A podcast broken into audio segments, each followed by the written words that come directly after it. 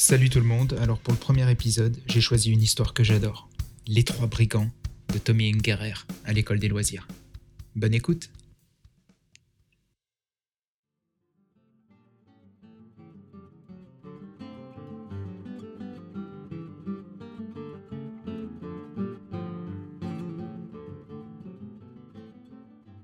Il était une fois trois vilains brigands, avec de grands manteaux noirs et de hauts chapeaux noirs. Le premier avait un tromblon, le deuxième un soufflet qui lançait du poivre, et le troisième une grande hache rouge. La nuit, au clair de lune, il se tenait caché au bord de la route. Il faisait peur à tout le monde. Lorsqu'ils apparaissaient, les femmes s'évanouissaient de frayeur, les chiens filaient ventre à terre, et les hommes les plus courageux prenaient eux-mêmes la fuite. Si des voitures passaient, ils soufflaient du poivre dans les narines des chevaux, et naturellement les voitures s'arrêtaient.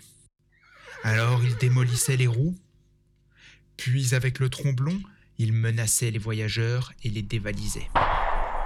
Leur cachette était une caverne en haut de la montagne.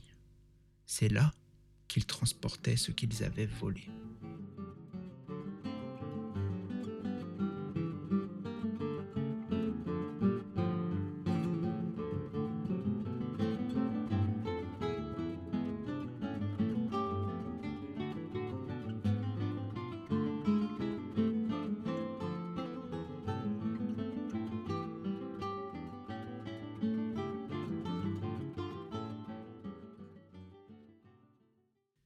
Ils avaient des coffres pleins d'or, pleins de perles, de bijoux et de pierres précieuses. Mais voilà qu'une fois, par une nuit très sombre, ils attaquèrent une voiture où il n'y avait qu'un seul voyageur. Et c'était une pauvre petite fille qui s'appelait Tiffany. Elle était orpheline et se rendait auprès d'une vieille tante grognon, chez qui elle allait vivre désormais. Cela ne lui plaisait pas du tout.